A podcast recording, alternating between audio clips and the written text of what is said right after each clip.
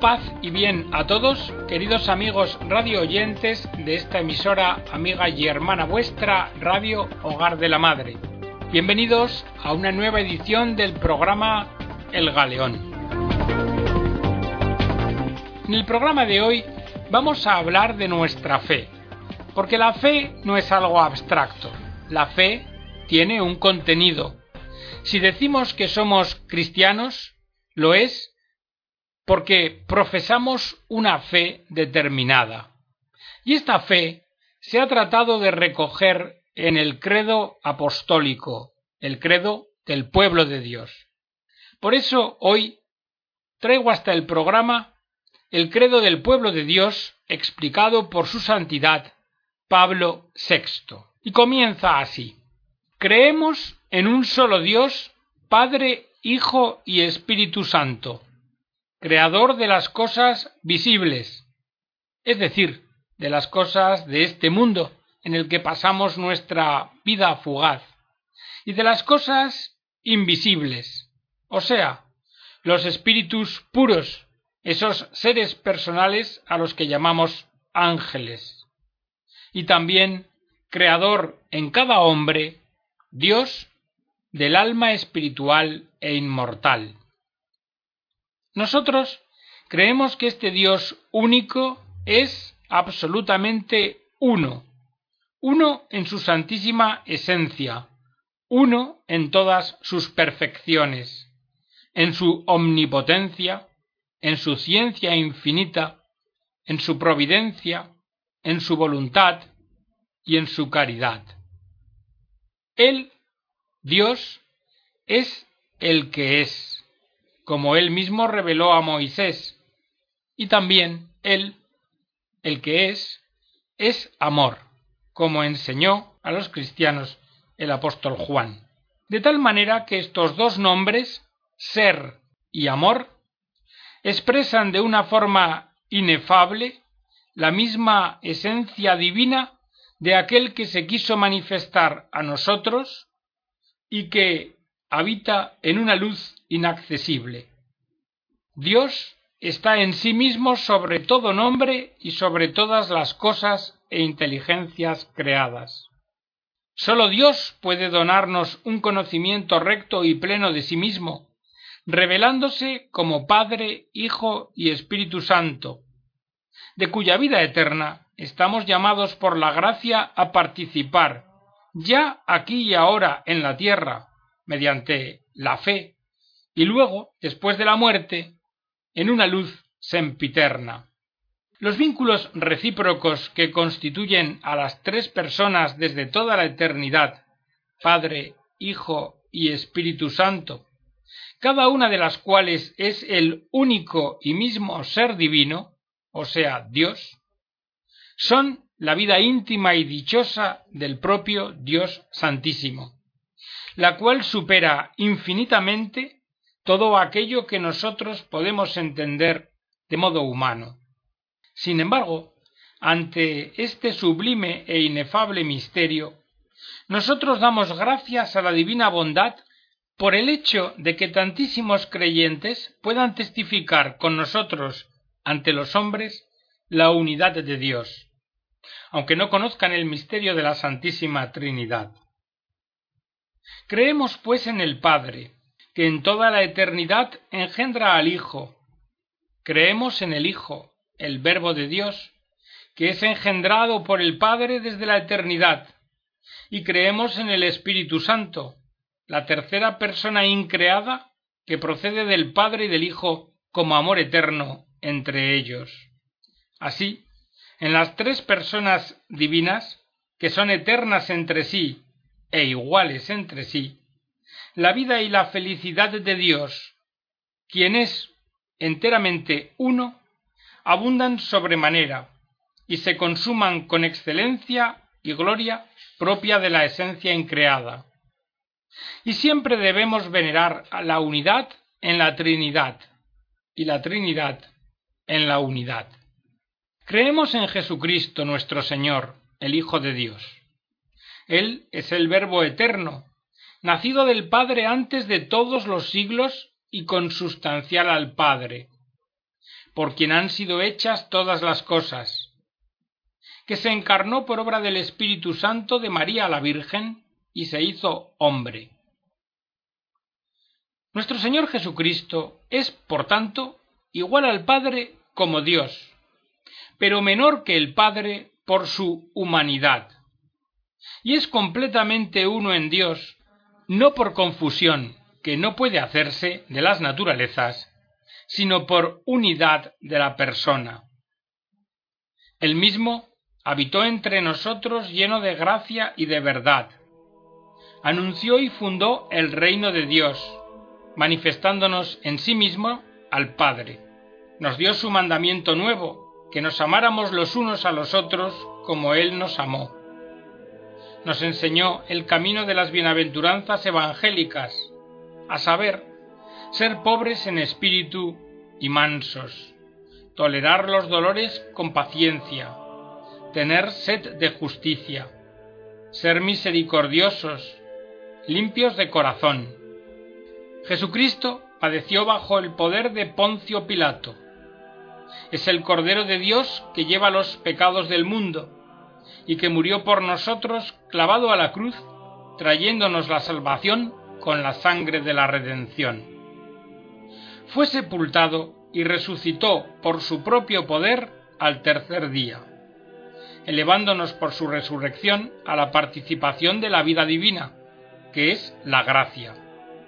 Subió al cielo, de donde ha de venir de nuevo, pero entonces lo hará con gloria, para juzgar a los vivos y a los muertos, a cada uno según sus propios méritos los que hayan respondido al amor y a la piedad de Dios irán a la vida eterna, pero los que hayan rechazado a Pilato es el Cordero de Dios que lleva los pecados del mundo y que murió por nosotros clavado a la cruz, trayéndonos la salvación con la sangre de la redención.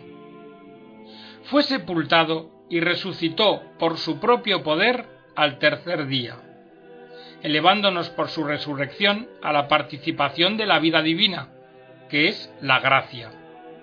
Subió al cielo, de donde ha de venir de nuevo, pero entonces lo hará con gloria, para juzgar a los vivos y a los muertos, a cada uno según sus propios méritos.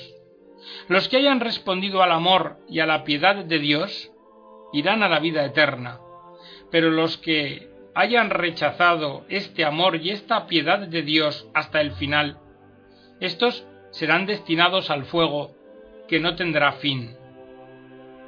Y su reino, el reino de Dios, no tendrá fin, decimos en el credo. Creemos en el Espíritu Santo, efecto vuestro Padre celeste.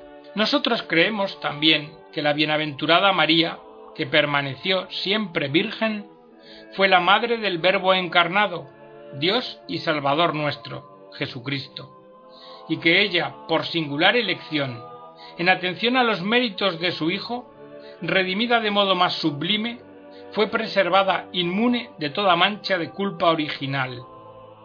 Y creemos que supera ampliamente en don de gracia a todas las demás criaturas. María está ligada por un vínculo estrecho e indisoluble al misterio de la encarnación y de la redención. La Beatísima Virgen María Inmaculada, terminado el curso de la vida terrestre, creemos que fue asunta en cuerpo y alma a la gloria celeste, y hecha semejante a su Hijo que resucitó de los muertos. Y creemos que recibió anticipadamente la suerte de todos los justos, y que la Santísima Madre de Dios, nueva Eva, Madre de la Iglesia, continúa en el cielo ejercitando su oficio materno para con los miembros de Cristo. De esta forma contribuye a engendrar y aumentar la vida divina en cada una de las almas de los hombres redimidos. Nosotros también creemos que todos pecamos en Adán, lo que significa que la culpa original cometida por él hizo que la naturaleza humana común a todos los hombres cayera en un estado tal que padeciese las consecuencias de aquella primera culpa. Este estado ya no es aquel en el que la naturaleza humana se encontraba al principio en nuestros primeros padres, que estaban constituidos en santidad y justicia, un estado en el que el hombre estaba exento del mal y de la muerte. Por eso, esta naturaleza humana, caída, destituida del don de la gracia del que antes estaba adornada, esta naturaleza humana herida en sus mismas fuerzas naturales y sometida al imperio de la muerte, es la dada a todos los hombres. Y por tanto, en este sentido, creemos que todo hombre nace en pecado. Por eso mantenemos, siguiendo el concilio de Trento, que el pecado original se transmite juntamente con la naturaleza humana por propagación, no por imitación, y que se halla como propio en cada persona humana. Creemos que nuestro Señor Jesucristo nos redimió por el sacrificio de la cruz del pecado original, y también de todos nuestros pecados personales, de forma que se mantiene verdadera la afirmación del apóstol, donde abundó el pecado, sobreabundó la gracia. Creemos cuando confesamos también un solo bautismo instituido por nuestro Señor Jesucristo para el perdón de los pecados. Y creemos que ese bautismo hay que conferirlo también a los niños que todavía no han podido cometer por sí mismos ningún pecado, de tal suerte que, privados por la gracia sobrenatural en el nacimiento, puedan nacer de nuevo del agua y del Espíritu Santo a la vida divina en Cristo Jesús. Nosotros creemos en la Iglesia, una santa, católica y apostólica, edificada por Jesucristo sobre la piedra que es Pedro. La Iglesia es el cuerpo místico de Cristo, una sociedad visible equipada de órganos jerárquicos y a la vez comunidad espiritual. Iglesia terrestre, pueblo de Dios que peregrina aquí en la tierra, e iglesia enriquecida por bienes celestes, germen y comienzo del reino de Dios, por el que la obra y los sufrimientos de la redención se continúan a través de la historia humana, y que con todas las fuerzas anhela la consumación perfecta que ha de ser conseguida después del fin de los tiempos en la gloria celeste.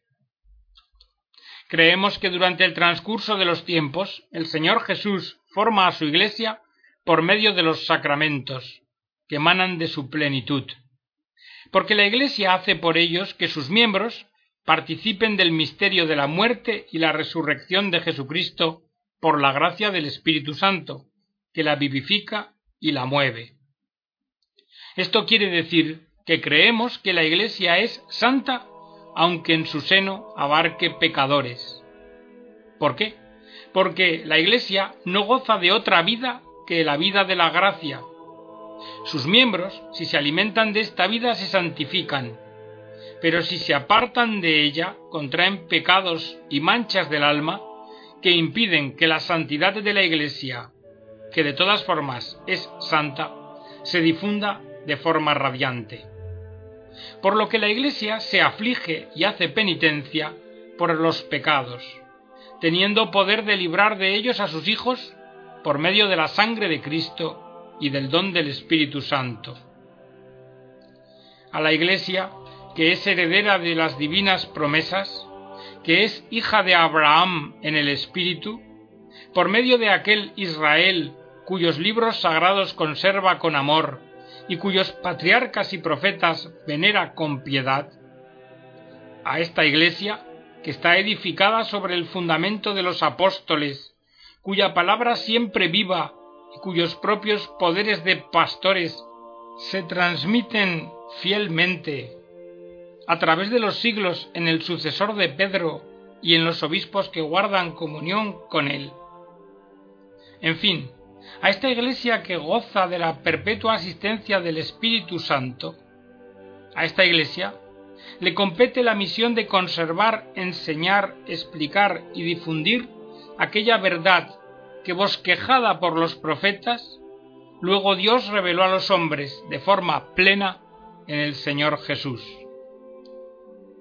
Nosotros creemos todas aquellas cosas que se contienen en la palabra de Dios escrita o transmitida, y que son propuestas por la Iglesia, ya con juicio solemne o ya con magisterio ordinario y universal, y que las propone la Iglesia para ser creídas como divinamente reveladas. Nosotros creemos en aquella infalibilidad de que goza el sucesor de Pedro cuando habla ex cátedra, y lo hace como pastor y maestro de todos los fieles, y que reside también en el cuerpo de los obispos cuando ejerce con el mismo el supremo magisterio. Nosotros creemos que la Iglesia que Cristo fundó y por la que rogó es, sin cesar, una por la fe, el culto y el vínculo de la comunión jerárquica, y que la abundantísima variedad de ritos litúrgicos o la diferencia legítima de patrimonio teológico y espiritual y de disciplina, no sólo no dañan la unidad de la misma, sino que más bien la manifiestan. Nosotros también creemos y por eso esperamos. Esperamos, pues reconocemos por una parte que fuera de la estructura de la Iglesia de Cristo hay muchos elementos que como dones propios de la misma Iglesia empujan a la unidad católica. Y creemos, por otra parte, en la acción del Espíritu Santo, que suscita en todos los discípulos de Cristo el deseo de la unidad. Y por eso esperamos que los cristianos que no gozan todavía de la plena comunión de la única Iglesia se unan finalmente en un solo rebaño con un solo pastor. Nosotros creemos que la Iglesia es necesaria para la salvación. ¿Por qué? Porque sólo Cristo es el mediador y el camino de salvación que, en su cuerpo, que es la Iglesia, se nos hace presente. Pero el propósito divino de la salvación abarca a todos, a todos los hombres, y creemos que aquellos que ignoran sin culpa el Evangelio de Cristo y su Iglesia pero que buscan sin embargo a Dios con corazón sincero y se esfuerzan bajo el influjo de la gracia por cumplir con obras su voluntad, en cuanto que la conocen por la conciencia, creemos, digo, que ellos también, en un número que sólo Dios conoce ciertamente, pueden conseguir la salvación eterna. Nosotros creemos que la misa, que es celebrada por el sacerdote representando la persona de Cristo, en virtud de la potestad recibida por el sacramento del orden, y que es ofrecida por él en nombre de Cristo y de los miembros de su cuerpo místico, creemos que es realmente el sacrificio del Calvario, y que se hace sacramentalmente presente en nuestros altares. Nosotros creemos que, como el pan y el vino consagrados por el Señor en la última cena se convirtieron en su cuerpo y su sangre, y que iban a ser enseguida ofrecidos en la cruz por todos nosotros, pues así también digo, creemos que el pan y el vino que el sacerdote consagra se convierten en el cuerpo y la sangre y el vino que el sacerdote consagra se convierten en el cuerpo y la sangre de Cristo, que está sentado gloriosamente en los cielos a la diestra del Padre. Y creemos que la presencia misteriosa del Señor bajo la apariencia de aquellas cosas, pan y vino, que continúan apareciendo a nuestros sentidos de la misma forma que antes, digo, creemos que la presencia del Señor es verdadera, real y sustancial. En este sacramento, Cristo no puede hacerse presente de otra manera que por la conversión de toda la sustancia del pan en su cuerpo, y por la conversión de toda la sustancia del vino en su sangre, permaneciendo solamente íntegras las propiedades del pan y del vino, en la medida en que así lo percibimos por nuestros sentidos.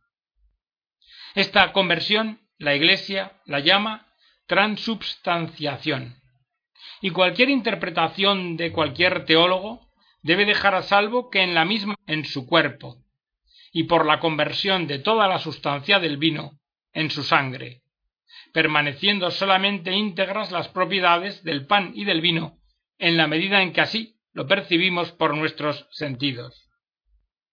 Esta conversión la Iglesia la llama transubstanciación, y cualquier interpretación de cualquier teólogo debe dejar a salvo que en la misma naturaleza de las cosas, el pan y el vino, realizada la consagración, han dejado de existir, de modo que el adorable cuerpo y sangre de Cristo, después de ella, están verdaderamente presentes delante de nosotros bajo las especies sacramentales del pan y del vino, así como el mismo Señor lo quiso, para dársenos en alimento y unirnos en la unidad de su cuerpo místico.